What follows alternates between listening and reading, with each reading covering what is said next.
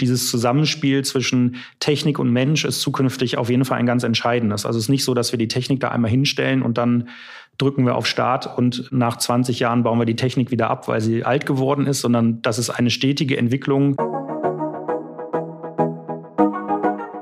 Hi und willkommen bei einer neuen Folge von Gesprächsstoff, dem Podcast von P&C Düsseldorf.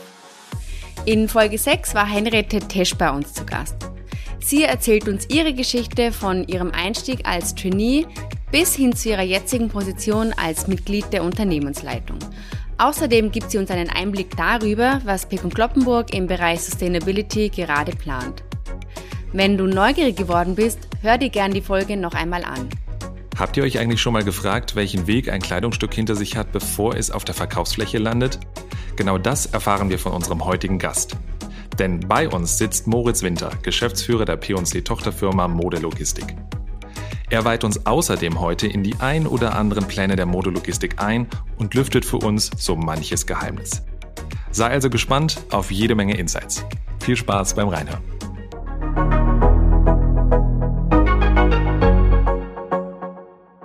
Ja, Moritz, schön, dass du bei uns bist. Stell dir vor, wir fahren mit der Rolltreppe durchs Verkaufshaus, vom Erdgeschoss bis in die vierte Etage was erzählst du uns und den Hörern in dieser kurzen Zeit über dich? Wer bist du und ja, was machst du bei P&C Düsseldorf? Mein Name ist Moritz Winter. Ich bin 42 Jahre alt, bin seit 16 Jahren bei Pekon Kloppenburg Düsseldorf, habe in Münster studiert vor meiner Zeit und bin seitdem bei P&C, also ist mein erster und bisher einziger Arbeitgeber. Habe eine kleine Tochter, die bald vier wird, die sehr viel Freude bereitet und bekomme am Ende dieses Jahres noch einen Sohn dazu und äh, ja, bin bei P&C verantwortlich zusammen mit meinem Kollegen, das sind ja zwei Geschäftsführer in der Modelogistik, für die Logistik von Pick und Kloppenburg oder für die Supply Chain von Pick und Kloppenburg. Ja, sehr schön. Erstmal herzlichen Glückwunsch natürlich.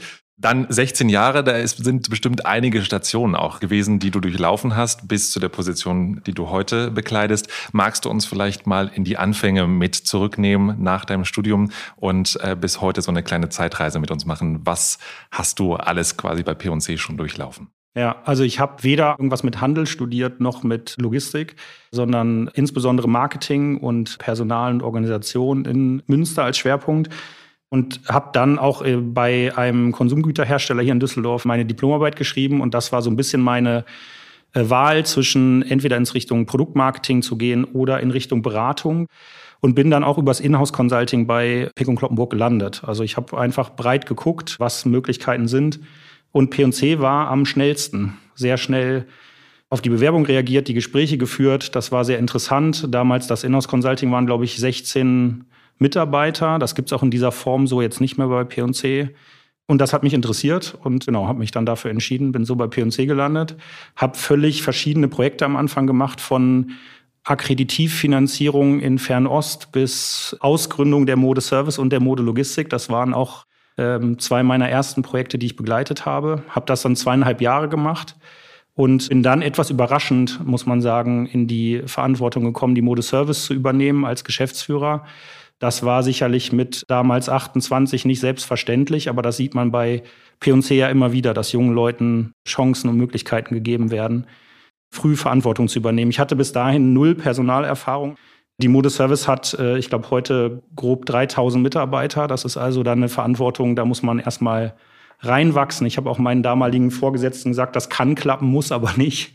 Scheinbar hat es ganz gut geklappt. Das habe ich dann sieben Jahre gemacht und bin dann in die Modelogistik gewechselt vor sieben Jahren. Einige unserer Zuhörerinnen und Zuhörer mögen sich vielleicht noch an Folge 4 aus Staffel 1 erinnern, wo wir ja erstmals auch über die Modelogistik gesprochen haben. Für all diejenigen, die vielleicht jetzt das erste Mal auch von der Modelogistik oder Molo, wie wir sie auch kurz nennen, hören, magst du einfach mal ganz kurz erzählen, was ist die Modelogistik und welche Funktion innerhalb der P&C-Gruppe übernimmt sie? Also es ist eine hundertprozentige Tochtergesellschaft von P&C. Sie hat auch nur Kunden innerhalb der Peck- und Kloppenburg-Gruppe. Also es sind ja dann mehrere Unternehmen. Und sie verantwortet, wenn man so möchte, die gesamte Supply Chain vom Abgang in Fernost, See, Lufttransport der Ware nach Europa bis zum äh, Rampe des Verkaufshauses. Das ist der weite Weg, den wir verantworten mit den unterschiedlichen Funktionen. Also wir äh, tarifieren Ware für die Verzollung. Wir führen dann die Verzollung durch. Wir organisieren diesen Transport unter anderem aus Fernost, aber auch aus Europa. Und wir betreiben dann Distributionscenter in Europa, entweder selber oder fremdvergeben an Dienstleister, wo dann die Ware aufschlägt, sie verkaufsfertig bearbeitet wird und dann an die Filialen ausgeliefert wird. Wir betreiben auch in Deutschland einen eigenen Fuhrpark. Also die LKWs, die an die Häuser fahren, sind überwiegend eigene LKWs. Die erkennt man auch an der schönen, ich dachte immer Eierschal, aber es ist Elfenbeinfarbe, die die LKWs haben, also relativ neutral kommen die an die Häuser. Genau, und ab da übernimmt dann die Mode Service, die dann die Install-Logistik verantwortet. Und vielleicht kann man noch sagen, dass wir eigentlich drei große Funktionsbereiche haben. Das eine ist, wir konzipieren und entwickeln und äh, entwickeln weiter Logistikprozesse für die P&C-Gruppe, also reine Theorie, wenn man so möchte, haben aber auch das Wissen und eben diese Leute, die das machen, bei uns in der Zentrale in Düsseldorf sitzen. Dann das zweite, was wir machen, ist, wir begleiten und steuern diese Prozesse, also im Tagesgeschäft. Das machen auch Kollegen aus der Zentrale, die zum Beispiel Warenwege steuern, jetzt gerade bei Corona wenn dann auch mal eine Phase ist, wo die normalen Wege nicht eingehalten werden, sondern wo alles anders ist, dann greifen die natürlich helfend mit ein und überlegen dann auch in Abstimmung mit Einkauf, Verkauf und Modeservice insbesondere, wie man Prozesse steuern sollte. Also das, das kurzfristige, wenn man so möchte. Und das dritte ist, dass wir eben auch eigene Standorte betreiben und da dann das wirkliche operative Geschäft verantworten. Das sind fünf in Deutschland im Moment zwei in Österreich und dann gibt es noch drei Standorte, die wir an Dienstleister vergeben haben. Einer in Deutschland, einer in Polen und einer in Rumänien jetzt seit letztem Jahr. Und dann gibt es noch die drei E-Com-Standorte, die wir auch operativ verantworten, aber mit einem Dienstleister betreiben. Auch in Deutschland zwei und ein Standort in Polen.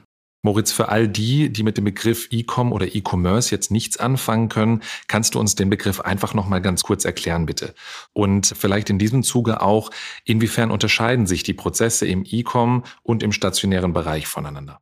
E-Commerce ist die Abkürzung und für uns steht das für alle mit dem Online-Kanal verbundenen Prozesse. Das sind inbound die eingehende Ware, die etwas anders bearbeitet wird. Zum Beispiel haben wir einen relativ hohen Anteil an Ware, die liegen kommt für den stationären Handel, aber dann aufgebügelt wird und hängend in den Filialen präsentiert wird. Das gibt es natürlich online nicht für das E-Com-Geschäft, weil man alles liegend transportiert. Es gibt hängende Ware wie Kleider und Anzüge, die so gelagert werden, aber natürlich am Ende liegend verschickt werden.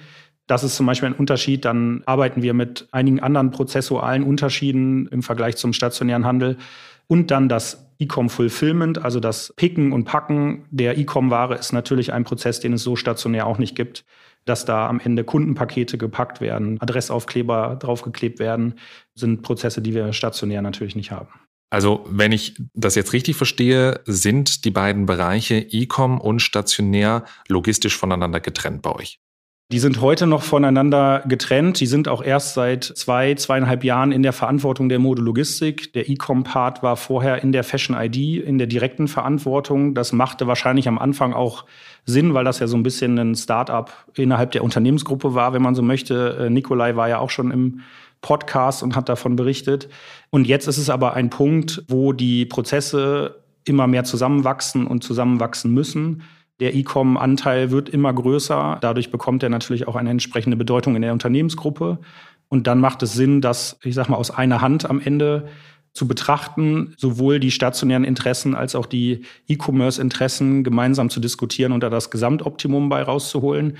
Im Moment sind sie aber prozessual noch sehr getrennt voneinander. Das ist aber das, was wir zukünftig ändern wollen und auch ändern müssen. Ich als Kundin sehe ja im Verkaufshaus immer erst so diesen letzten Schritt der Logistikkette, wenn das T-Shirt oder der Artikel in einem unserer Verkaufshäuser aufgebügelt da liegt. Bis dahin hat das T-Shirt oder der Artikel ja schon eine weite Reise hinter sich. Kannst du uns einmal mit auf diese logistische Reise unserer Artikel nehmen? Also die weiteste Reise ist für die Exklusivmarken, die wir zumindest begleiten. Bei den Fremdmarken begleiten wir ja nur einen kleinen Teil des Prozesses. Und für die Exklusivmarken äh, nehmen wir mal an, in, es kommt aus unseren Hauptproduktionsländern China und Bangladesch. Dann wird es dort eben produziert, damit haben wir noch nichts zu tun. Aber dann sagt irgendwann der Lieferant, das T-Shirt oder der Artikel ist fertig. Dann meldet der Lieferant die Ware an. Wir haben Vertragsspediteure je nach Land und je nach Transportform, also ob das eine Seefracht, eine Luftfracht oder auch ein Zug ist. Es gibt ja auch mittlerweile Zuglinien aus China, die dann bis nach Deutschland fahren. Dann organisieren wir diesen Transport beziehungsweise machen das dann über die Partner. Wir tracken das auch. Da gibt es ein Tool für, was eingeführt wurde, dass ab dem Moment, also schon vorher die ganze Kommunikation und dann Abwicklung über ein Tool läuft, sodass wir jederzeit wissen, wo die Ware ist. Dann geht der Artikel meinetwegen aufs Schiff. Das ist die häufigste Transportform. Fährt dann drei, vier Wochen über die See, schlägt meistens in Rotterdam auf, wird dann da vom Schiff verladen auf den Zug und am Ende bis nach Langenfeld, wo unser Import-Hub ist, transportiert. Dort landet also die gesamte Exklusivmarke für die gesamte Gruppe, egal ob nach Osteuropa, Österreich, Deutschland, Schweiz oder wohin auch immer die Ware am Ende geht, wird dann dort verzollt, wenn sie hier in Deutschland aufschlägt. Und je nachdem, wohin sie am Ende geht, nehmen wir mal an, es ist das Haus Düsseldorf, wird sie dann am Standort Langenfeld ausgepackt, kontrolliert, gezählt und etikettiert im Zweifel gesichert und landet am Ende in der Klappbox, die man vielleicht auch schon mal auf der Verkaufsfläche gesehen hat und wird dann ans Haus transportiert. Und wie häufig erhalten Verkaufshäuser, beispielsweise das Verkaufshaus in Düsseldorf, Warenlieferungen von den Verteilzentren? Die großen Häuser erhalten teilweise mehrfach täglich Anlieferungen, drei, viermal täglich, in Starklastzeiten sogar auch noch mehr. Die Regel ist eher einmal am Tag und dann gibt es eben auch kleinere Häuser, die alle zwei Tage Warenanlieferungen bekommen. Und Moritz, welche Dimensionen kann ich mir vorstellen? Wie viele Kleidungsstücke, wie viele Artikel gehen an einem Tag durch so ein Warenverteilzentrum? Ungefähr definierte Menge, die durch den Gesamtprozess passt. Also weil danach muss natürlich das Haus die Ware auch annehmen und das sind am Tag ungefähr 300.000 Teile, die für P&C prozessiert werden können, sodass das im Gleichtakt passt der Beteiligten. Das sind mal mehr und mal weniger, mal sind wir schneller, mal sind wir langsamer, mal können die Häuser annehmen oder auch nicht. Aber diese 300.000 ist ungefähr das, was so grob im Moment die Menge ist, die da täglich prozessiert und ausgeliefert wird. In Summe sind es gut 50 Millionen Teile im Jahr, die bearbeitet werden in der Modelogistik. Und das ist nur der Neuwareneingang. Also wir haben ja auch Rückwärtsprozesse, Seitwärtsprozesse, oder auch andere Themen noch, wo verschoben wird von online zu stationär. Diese 50 Millionen sind Neuwareneingang ungefähr. Und wir expandieren, wir werden größer. Insofern wird die Zahl auch jedes Jahr größer. Ich muss jetzt gerade bei deinen ganzen Schilderungen an dieses Bild von vollautomatisierten Logistikzentren denken, in denen wir mehrheitlich Maschinen haben, die ja völlig automatisiert diese Prozesse auch steuern. Wie sieht es bei euch in den Zentren aus? Wie viel Maschine und wie viel Mensch ist hier tatsächlich vertreten? Also wir haben 99 Prozent Mensch und vielleicht ein Prozent Maschine. Und ob das Maschine ist, kann man auch noch drüber streiten. Und das ist aber auch ein Punkt, der sich zukünftig auf jeden Fall ändern wird. Und da gibt es auch schon verschiedene Projekte, die in Umsetzung sind, die das maßgeblich ändern. Das hat was damit zu tun, wo wir historisch herkommen und vielleicht auch ein bisschen welchen Stellenwert die Logistik in der Unternehmensgruppe hatte. Es gibt andere Unternehmen, die haben das immer als Kernfunktion entwickelt und begleitet. Und das ist bei P&C in der Vergangenheit eben nicht so gewesen. Man muss auch sagen, viele Dinge waren auch nicht notwendig für das Geschäftsmodell, was wir unterstützt haben in der Logistik. Ein Lieblingsbeispiel von mir ist die Etikettierrichtlinie, die über 100 Seiten stark ist, wo erklärt wird, wo welches Etikett wann bei welchem Produkt angebracht werden muss. Und das kriegt man halt keiner Maschine beigebracht. Wenn man dann auch noch sagen will, pass aber auf, wenn das äh, der und der Stoff ist, dann etikettier besser anders oder nimm doch das Klebeetikett. Das schafft man nicht sinnvoll einer Maschine beizubringen. Insofern gibt es schon auch Anforderungen aus der Vergangenheit, die ein Automatisieren nicht sinnvoll gemacht haben oder eben unnötig, weil das sind natürlich auch Investitionen, die sich am Ende rechnen müssen. Perspektivisch muss man aber sagen, muss ein gewisser Teil Automatisierung kommen. Das heißt aber nicht, dass große Rationalisierungsüberlegungen dahinter stehen, sondern einfach neue Funktionen und neue Möglichkeiten genutzt werden, für die man von vornherein Automatisierung überlegt. Da braucht keine Angst bekommen, dass jetzt im großen Stile Arbeitsplätze wegfallen, sondern meistens ist das ein Zusatz, eine Zusatzleistung, die man da mit erbringen kann. Also der Mensch bleibt bei uns auch weiterhin im Mittelpunkt. Mindestens solange es die Etikettierrichtlinie gibt, bleibt äh, der Mensch erhalten. Also in diesem Value-Added Service-Bereich ist das Etikettieren und Sichern und so weiter. Da arbeiten 30 bis 40 Prozent unserer Mitarbeiter. Insofern ist das ein großer Teil. Und an anderen Stellen wird es, wie gesagt, Automatisierung oder auch Technik geben, aber nicht in dem Maße, dass man jetzt von einer großen Rationalisierungsmaßnahme reden muss. Kannst du uns da so einen kleinen Ausblick geben, von welchen Automatisierungsprozessen sprechen wir da oder welcher Form der Technik? Was ist das State of the Art oder was ist für uns auch vielleicht wirklich umsetzbar und realistisch? State of the Art ist immer so eine Frage, weil es muss ja am Ende passen. Und in den Diskussionen, die wir teilweise haben, kommt halt immer wieder raus, wir haben eine sehr, sehr große Produktbreite, aber keine so große Produkttiefe. Das ist bei den Exklusivmarken etwas mehr ausgeprägt, dass wir tiefer kaufen als bei den Fremdmarken. Aber wir haben halt einfach eine wahnsinnig komplexe Warenstruktur. Wir haben ja auch, kennen die aktuelle Zahl nicht genau, aber ungefähr 900 Fremdmarkenlieferanten, die alle nicht voll standardisiert anliefern. Das ist dann meistens schon der Anfang vom Ende einer Automatisierung. Und P&C wünscht eine relativ große Flexibilität, dass man auf bestimmte Dinge immer reagieren kann. Und das ist mit Vollautomatisierung auch immer schwierig. Was aber konkret geplant ist, ist zum Beispiel im E-Com-Umfeld in Stauffenberg. Da sind wir auch jetzt gerade in der Umsetzung mit dem Partner, der das für uns betreibt, dass dort ein äh, sogenanntes Autostore aufgebaut wird. Das ist ein Kubus, muss man sich vorstellen, auf 7000 Quadratmetern, wo Boxen übereinander gestapelt sind. Eigentlich ist das nicht mehr mit so ein bisschen einem Gerüst drumrum, das es hält. Da stehen 16 Boxen übereinander und dann fahren oben Roboter über diesen Kubus, die dann Kisten rausgreifen aus diesem Konstrukt und die Kisten dann an einen Platz bringen, wo dann ein Mensch steht, der dann das richtige Teil aus dieser Kiste rausholt. Und das ist eine große Form von Automatisierung. Also am Ende sind da ungefähr 190 Roboter, die da oben fahren auf dieser Fläche von 7000 Quadratmetern die ganze Zeit Kisten raussuchen, umpacken, reinpacken und an diese Ports transportieren und dort dann die Menschen stehen, die die richtigen Teile raussuchen und dann die Pakete für den Kunden packen. Ich muss nochmal nachhaken für dich als Produktmarketer. Ganz klar, äh, Produktbreite und Produkttiefe. Kannst du das vielleicht noch einmal kurz, vielleicht auch anhand deines Beispiels erklären? Also Breite ist ja die Unterschiedlichkeit der Produkte. Also es gab vor einiger Zeit, ich habe die Zahl leider nicht mehr im Kopf, aber es gab mal eine Analyse, wie viele weiße T-Shirts haben wir in der Unternehmensgruppe. Und ich meine, die Zahl war irgendwie was mit 196 verschiedene weiße T-Shirts. Dann kommen ja zu diesen weißen T-Shirts noch die ganzen Größen dazu. Ich glaube, im Schnitt sind es fünf Größen pro Artikel, die wir haben. Also mal fünf. Und das ist dann erstmal die Breite. Und die Tiefe ist dann, wie viele Teile habe ich pro Größe, pro Artikel tatsächlich verfügbar. Und die ist bei uns halt sehr, sehr flach. Das ist bei den Exklusivmarken halt tiefer. Also da haben wir dann pro Größe 10, 20, 30, 40 Teile, beziehungsweise natürlich auch mehr, äh, je nachdem, ob man jetzt aufs Haus oder in Summe guckt. Es gibt aber dann auch Premium-Marken, wo wir natürlich Einzelteile gerade in einzelnen Größen oder Randgrößen, wo wir immer nur wenige Artikel haben. Und das ist dann die Struktur, die zum Beispiel ein Vertikaler hat nur seine eigenen Marken und der hat eine reduzierte Breite, aber eine hohe Tiefe und kann darauf Prozesse dann ausrichten. Und wir müssen halt Prozesse auf eine große Breite und eine geringere Tiefe, zumindest im Vergleich zu vertikalen, ausrichten. Spannend. Du hast vorhin auch schon so erwähnt, P&C setzt letztendlich die Modologistik auch immer mehr wirklich in den Fokus, räumt in eine höhere Bedeutung ein oder hat auch diesen Mehrwert jetzt inzwischen gut erkannt.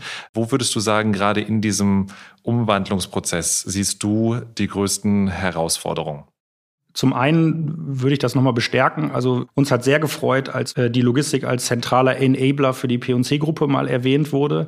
Ich glaube, das gilt für, in ähnlichem Maße für die IT, wo äh, die eigentlich die gleiche Historie hinter sich hat, wo auch ein anderer Stellenwert mittlerweile erkannt ist. Das ist allerdings schon ein bisschen länger. Das ist jetzt nicht erst ein paar Wochen, sondern schon ein bisschen länger. Und die große Herausforderung ist natürlich, wenn ich 20, 25, 30 Jahre nichts verändere, nichts investiere und wenig weiterentwickle, sondern mich so ein bisschen im Status quo optimiere, dann hat man einfach einen riesen Aufholbedarf, um da wieder Anschluss zu finden an das, was eigentlich gefordert ist. Und die große Herausforderung ist, dass eben Verkauf insbesondere von P&C, der hat sich natürlich weiterentwickelt. Oder ein Kunde mit seinen Erwartungen hat sich auch weiterentwickelt in den letzten 20 Jahren. Ob das eine Geschwindigkeitserwartung ist an Lieferungen von Aufträgen oder die Omnichannel-Erwartung, Durchlässigkeit von Kanälen. Wenn ich eine Filiale sehe, dann versteht der Kunde nicht, warum da eine Grenze zum Onlinehandel besteht. Also diese Entwicklung hat ja stattgefunden oder findet auch weiter statt. Und wenn sich dann die Logistik dahinter 20 Jahre lang nicht wirklich weiterentwickelt hat, dann entsteht da eine große Lücke, die aufgeholt werden muss. Und das ist die große Herausforderung, da jetzt wieder vor die Welle zu kommen und nicht die ganze Zeit unter der Welle zu sein. Moritz, wir wollen dich auch noch ein bisschen persönlich kennenlernen und machen deshalb unseren Wordrap. Den kennst du ja vielleicht auch schon aus der einen oder anderen Folge, die du dir angehört hast. Ich beginne einmal einen Satz und darf dich bitten, ihn zu vervollständigen. Gern das Erste, was dir dazu einfällt oder zu den Kopf kommt. Ich bin von Natur aus. Ich bin von Natur aus neugierig, würde ich sagen, und geduldig. Also ich glaube, ich ruhe in mir selber. Das war allerdings auch mal anders. Also wenn man meine Eltern fragt, dann gab es andere Phasen im Leben. Insofern, wer mich vielleicht noch aus der Vergangenheit kennt, der kennt mich etwas anders. Aber das würde ich heute sagen. Ist die Geduld eine Eigenschaft, die dir in deiner Funktion oder in der Modelogistik auf jeden Fall hilft? Ich finde, ein bisschen Geduld braucht man schon, weil man äh, in vielen Situationen zuhören sollte. Also ob das jetzt Mitarbeiter sind oder Überlegungen zur Weiterentwicklung von Prozessen, ist sicherlich Ungeduld schwierig, wenn man da nicht die Ruhe hat, das sich einfach mal anzuhören und bis zu Ende zuzuhören. Das würde ich schon sagen. Aber sonst ist Dynamik natürlich im Moment schon ein, ein großer Faktor in allem. Insofern ist da jetzt nicht nur Ruhe angesagt. Neue Energie tanken kann ich. Auf jeden Fall bei der Familie. Ich habe mir das am Anfang anders vorgestellt. Ich dachte, ein kleines Kind saugt eigentlich Energie, aber ich stelle fest, es ist genau das Gegenteil. Also man bekommt schon sehr, sehr viel Energie und gerade wenn man nur noch mit wenig Restenergie nach Hause kommt, dann lädt eine kleine Tochter, die einem dann entgegengelaufen kommt, die Energie sehr schnell wieder auf. Sehr schön, in dem Fall ab Ende des Jahres äh, geballte Energie für dich. Mehr sehr Power, ja. Bürotüre offen oder zu? Absolut offen. Also wird auch klar eingefordert, eigentlich auf dem ganzen Gang. Und nur wenn es vertrauliche Gespräche gibt, geht die mal zu, aber sonst ist die immer offen. Wenn ich mein Berufsleben noch einmal starten könnte, würde ich Logistik studieren. Also ich ärgere mich, dass ich das nicht im Studium gemacht habe, aber sonst würde ich im Berufsleben nicht viel anders machen und darauf hoffen, dass ich wieder genauso viel Glück habe. Berufsanfängern würde ich raten, Anspruch an die Aufgabe zu haben und auch bereit zu sein, zu leisten. Manchmal ist der Eindruck im Moment, man hat sehr schnell Work-Life-Balance und wie viele Urlaubstage gibt es und kann ich auch mal einen Tag zu Hause bleiben als erstes Thema. Und ich würde schon sagen, dass man am Anfang auch eine gewisse Leistungsbereitschaft mitbringen sollte. In zehn Jahren sehe ich mich. Wenn ich in der Modelogistik immer noch bin, auf jeden Fall rückblickend auf eine große Veränderung, vielleicht sogar Transformation der letzten Jahre zurückschauend und froh, ein gutes Ziel erreicht zu haben, würde ich sagen. Ah, sehr cool. Wenn man 16 Jahre bei P&C ist, stellt man sich im Moment nicht vor, woanders zu sein. Lieber neue Trends oder Alltime-Klassiker in deinem Kleiderschrank? Also ich glaube, da erfülle ich das Klischee des Logistikers und würde sagen, All-Time-Klassiker. Bin nicht so der Fashion-Victim, würde ich sagen. Gab es trotzdem mal einen Fashion-Fauxpas, also dein größter Fashion-Fauxpas? Ja, die gab es, aber darüber wird nicht gesprochen. Magst du uns nicht verraten? Also ein, äh, das darf man wahrscheinlich gar nicht so sagen, aber ich hatte mal ein großes Fable für Hemden, die meine Oma damals genäht hat. Und äh, das kann man sicherlich rückblickend als großen Fashion-Fauxpas äh, bezeichnen, wobei das nicht an meiner Oma lag, sondern an mir, dass ich mir sehr, sehr seltsame Stoffe ausgesucht habe. Ich würde gerne nochmal das Stichwort Logistik oder Warenverteilzentrum aufgreifen und nochmal einen Blick auch in die Zukunft werfen, denn ich glaube, wir können hier schon ein bisschen auch etwas vorwegnehmen, denn ihr plant ja ein ganz neues, großes Logistikzentrum in Bedburg. Kannst du uns da ein bisschen mehr zu erzählen? Was ist da geplant und was ist so neu daran außer der Standort? Ja, gerne. Also das ist das Ergebnis von, ich würde sagen, drei bis vier Jahren Arbeit, dass dieser Standort jetzt realisiert werden äh, darf und kann. Und es ist nicht nur ein neuer Standort, sondern dort arbeiten wir zum Beispiel auch mit Technik, sowohl mit Automatisierung als auch mit Fördertechnik. Das heißt zum Beispiel sieht man heute sehr viele Trolleys und Paletten, die von A nach B geschoben werden. Das wird zum großen Teil zukünftig von Förderstrecken übernommen, wo dann Ware eben auf Förderstrecken äh, transportiert wird in den Boxen, so wie man es vielleicht auch aus irgendwelchen Filmen oder anderen Anschauungsbeispielen kennt. Wir werden einen Teil automatisieren und das ist dann damit verbunden, dass wir einfach neue Funktionen anbieten. Heute ist es so, dass wir einen, wenn man so möchte, eine große bunte Tüte an Ware dem Haus zur Verfügung stellen in den Boxen und das Haus dann anfängt, diese Boxen auseinander zu klamüsern und zu sortieren anhand der Struktur des Hauses. Das, was wir aus Bedburg zukünftig können, ist genau das zu tun, nämlich vorher die Kisten zu sortieren. Das ist eine kleine Form von Automatisierung, ist aber auch das, was ich vorhin sagte, ein Funktionsaufbau, also keine Rationalisierung. Wir ersetzen Menschen durch Maschine, sondern wir bauen die neue Funktion eben direkt automatisiert auf. Genauso gibt es eine kleine Automatisierung, ein Sorter, der die ankommenden Pakete aus Fernost direkt nach den richtigen Destinationen sortiert, also zum Beispiel die anderen Warenverteilzentren. Also es wird dann draufgelegt auf ein Förderband und der schmeißt das an den richtigen Stellen dann ab für die entsprechenden WVZ. Ist auch eine kleine Automatisierung und der Rest ist sehr viel Fördertechnik, den wir da einbauen. Das Ganze ist eine große Konsolidierung von Funktionen. Wir haben heute zwar das WVZ Langenfeld, wie es so schön heißt, aber im Kern sind es, ich glaube, 14 Standorte, die da drumrum schwirren.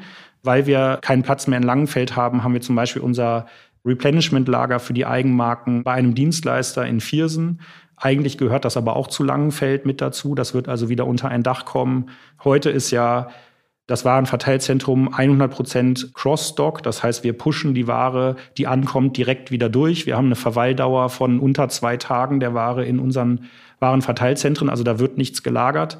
Wir haben auch kaum Bestand, sondern wir haben immer so ungefähr eine halbe Million Teile normalerweise in unseren Prozessen. Das heißt, der Rest der Ware ist entweder vor dem Prozess oder insbesondere nach dem Prozess in den Verkaufshäusern. Und das, was mit Wettburg kommt, ist eine große Lagerstufe mit äh, über fünf Millionen Teilen Lagerkapazität, wo wir dann, und das passiert sozusagen nicht an dem Standort, sondern im Hintergrund systemisch, in der Lage sein werden, zentrale Bestände für die Unternehmensgruppe zu halten, zu verwalten und eben auch zu bearbeiten und dann Nachschubware aus diesem Lager in die Häuser zu bringen. Was sind die Vorteile von diesem neuen Zentrum? Also wir, wir sind in, in den Standorten teilweise etwas verwohnt, weil wir halt immer mal wieder uns ein Stück weiterentwickelt haben. Und wenn man auf Langenfeld zum Beispiel schaut, würde man, wenn man den Prozessfluss heute kennt, von Anfang anders aufsetzen. Und das ist die große Chance in Bedburg, dass wir da jetzt den Prozessfluss so aufsetzen können, wie er sein muss gutes Beispiel für Crossdock ist, wir haben in keinem unserer Warenverteilzentren auf beiden Seiten Tore. Für einen Crossdock-Prozess müsste aber eigentlich auf der einen Seite rein und auf der anderen Seite rausgeschoben werden, wenn ich sonst nichts mit der Ware mache dazwischen. Und sowas realisieren wir in Bedburg auch für den Crossdock-Part, dass eben die Ware im Norden der Halle reinkommt und im Süden der Halle wieder rauskommt. Dazu kommen dann eben die Funktionen, die ich gerade beschrieben habe, die ein Verweilen der Ware sowieso dann bedingen. Und ja, insofern ist das die große Chance, alles einmal strukturiert aufzusetzen, an der richtigen Stelle zu automatisieren oder mit Technik zu unterstützen, auf die richtige Dimension wieder auszurichten. Langenfeld war, glaube ich, geplant. Das war vor meiner Zeit für 20 angeschlossene Verkaufshäuser. Heute sind es fast 40 angeschlossene Verkaufshäuser. Es gab keinen Großhandelsprozess für die Eigenmarken. Heute gibt es einen. Das sind alles Dinge, die so ein bisschen gewachsen sind in Langenfeld. Und das kann man in Bedburg halt einmal richtig aufsetzen. Wenn ich da nochmal kurz nachfragen darf, wie kann ich mir das denn vorstellen? Wie ist Bedburg in das bestehende Logistiknetz von P&C denn jetzt integriert? Also du hast gesagt, wir haben diese bestehenden Standorte einfach. Wie interagieren die zukünftig miteinander? Ist jeder wirklich für sich zu betrachten oder gibt es da letztendlich Überschneidungen oder vielleicht auch, dass Standorte zusammengelegt werden oder in, in Bedburg aufgehen? Man kann sagen, Bedburg ersetzt heutige Standorte und ist dann wieder ein WVZ in dem Netzwerk, was wir haben baut aber Funktionen auf. Also große Funktionsaufbauten sind da. Es ist jetzt nicht eins zu eins und wir haben nur ein bisschen neu gestrichen, sondern das ist schon eine andere Welt, weil wir einfach andere Funktionen aufbauen, wie zum Beispiel diese zentrale Lagerfunktion, die es heute bei PNC gar nicht gibt. Deshalb kann man auch sagen, in Langenfeld arbeiten heute ungefähr 250 Mitarbeiter. In Bedburg werden in der Spitze fast 800 Mitarbeiter arbeiten. Daran sieht man auch, dass es eben nicht eine Verlagerung ist, von einem zum anderen Standort, sondern wirklich ein Aufbau an Funktionen und Tätigkeiten. Stichwort Aufbau, du hast es vorhin schon gesagt, 99 Prozent Mensch, nur ein Prozent Maschine. Das heißt, trotz der modernen Technik äh, ist der Mensch unabdingbar und Bedburg klingt ja auch danach, dass ein Team neu aufgebaut werden soll dann. Wen sprichst du da an? Das heißt, welche Personen, welchen Profilen bzw. welchen Fähigkeiten wünschst du dir? Also zum einen gibt es völlig neue Profile für die Unternehmensgruppe, zum Beispiel was das ganze Thema der Technik angeht. Wenn wir heute keine Technik in der Unternehmensgruppe haben, dann haben wir auch keinen oder nur zufällig jemanden, der das bedienen kann und auch weiterentwickeln kann. Und dieses Zusammenspiel zwischen Technik und Mensch ist zukünftig auf jeden Fall ein ganz entscheidendes. Also es ist nicht so, dass wir die Technik da einmal hinstellen und dann drücken wir auf Start und nach 20 Jahren bauen wir die Technik wieder ab, weil sie alt geworden ist, sondern das ist eine stetige Entwicklung und Optimierung auch zwischen Technik und Mensch. Und der Part zum Beispiel ist neu für uns als Modelogistik oder auch als P&C-Gruppe, sodass wir dort neue Profile und Kompetenzen brauchen, die das können, die das planen können, die das weiterentwickeln können, die das in Betrieb nehmen können, die das warten können. Das wird vielleicht auch sogar neue Ausbildungsberufe geben in der Unternehmensgruppe in Richtung Mechatroniker oder ähnliches, äh, die wir heute auch noch nicht haben. Dann ist das Ganze natürlich mit 800 Mitarbeitern eine große Führungsaufgabe, auch eine große Personalaufgabe, sodass wir auch dort sicherlich Mitarbeiter haben, die hoffentlich, die wir begeistern können, für Bedburg auch mitzugehen, auch gerade aus Langenfeld mitzugehen, vielleicht auch aus anderen Standorten mitzugehen. Dort wird es aber auch eine Form von Aufbau geben müssen, weil wir einfach mehr Menschen sind in Bedburg, als wir heute sind an verschiedenen Standorten. Insofern ist das sicherlich etwas, was wir brauchen. Dann brauchen wir grundsätzlich, glaube ich, mehr Logistik, nicht nur in Bedburg, sondern auch das ist ja ein Projekt, was jetzt umgesetzt wird. Ich hatte von dem E-Com-Projekt berichtet. Wir führen noch ein Lagerverwaltungssystem ein, also ein IT-System, was alle Prozesse unterstützt. Es passiert also im Hintergrund sehr viel und auch perspektivisch wird es natürlich noch Veränderungen geben. Insofern brauchen wir auch Leute, die das begleiten und konzipieren können, planen können, die richtigen Analysen machen können. Die werden voraussichtlich nicht in Bedburg sitzen, sondern eher bei uns in der Zentrale hier in Düsseldorf. Aber das sind auch Profile, die wir jetzt aufbauen müssen. Ingenieure, die Materialflüsse planen können, solche Anlagen planen können. Wir arbeiten viel mit Beratern da zusammen. Insofern sind das sicherlich noch Profile, die wir brauchen. Und Projektmanager, wirklich für Großprojekte. Das ist ein Riesenprojekt, auch ein LVS. Äh, ich habe die Zahl jetzt auch nicht mehr genau im Kopf. Ich glaube, es sind über 70 Mitarbeiter aus der Unternehmensgruppe, die an dem Lagerverwaltungssystemprojekt mitarbeiten und auch solche Großprojekte zu organisieren, zu stemmen, am Ende erfolgreich umzusetzen, möglichst im Plan, was Zeit und Budget angeht, sind auch Aufgaben, die, die groß sind und wofür wir Leute gewinnen wollen und begeistern wollen. Und abgesehen von den fachlichen Fähigkeiten, worauf legst du beim persönlichen Wert im Team? Sehr viel Leidenschaft, also Identifikation mit dem Unternehmen und mit der Aufgabe absolute Teamplayer. Sowohl solche großen Aufgaben als auch kleine Aufgaben sind meistens nicht alleine lösbar. Und ich glaube tatsächlich auch Fach-Know-how aus Logistik, also dass die richtigen analytischen und fachlichen Kenntnisse da sind, das ist schon etwas, was, worauf wir jetzt gucken müssen, vermehrt auch jetzt gucken müssen, dass das gut ausgeprägt ist. Aber ich fand auch das, was Xuni berichtet hat in dem ersten Podcast, ist ein guter Blick auf das, was uns wichtig ist in den Teams. Also dass es eben mehr ist als der Vertrag vielleicht mit den Konditionen, den man unterschreibt, sondern man verbringt ja sehr viel Zeit mit den Kollegen und im Team und das muss dann schon passen und das ist uns auch viel wert. Also Team ist uns, sehr wichtig und uns wird auch zurückgespielt und wir haben, glaube ich, schon einen sehr, sehr guten Team Spirit in der, in der Logistik. Cool. Das heißt, alle, die jetzt neugierig geworden sind und diesen Team Spirit auch vor Ort miterleben und mitgestalten möchten, sollten sich nicht die Chance entgehen lassen, regelmäßig auf unsere Karriereseite zu schauen und zu schauen, wie sich das Projekt Bedburg bald entwickeln wird. Danke, Moritz. Danke, dass du da warst. Sehr spannend. Hat mich gefreut. Danke. Der Ausblick auf unsere nächste Folge zeigt mal wieder, wie vielfältig Pek und Kloppenburg ist. Denn von der Logistik geht es jetzt nämlich in das interne Employer Branding, genauer genommen in das betriebliche Gesundheitsmanagement. Dafür haben wir uns neben unserer Kollegin Diana Wulbeck zusätzlich einen externen Gast dazu geholt. Jonas Höhn von den Detox Rebels. Gemeinsam sorgen die beiden für die körperliche und seelische Fitness und verraten uns, wie die Zufriedenheit im Arbeitsalltag mit kleinen Tipps und Tricks erheblich gesteigert werden kann. Also, packt für die nächste Folge schon mal eure Laufschuhe und Yogamatte ein, denn es wird sportlich. Versprochen.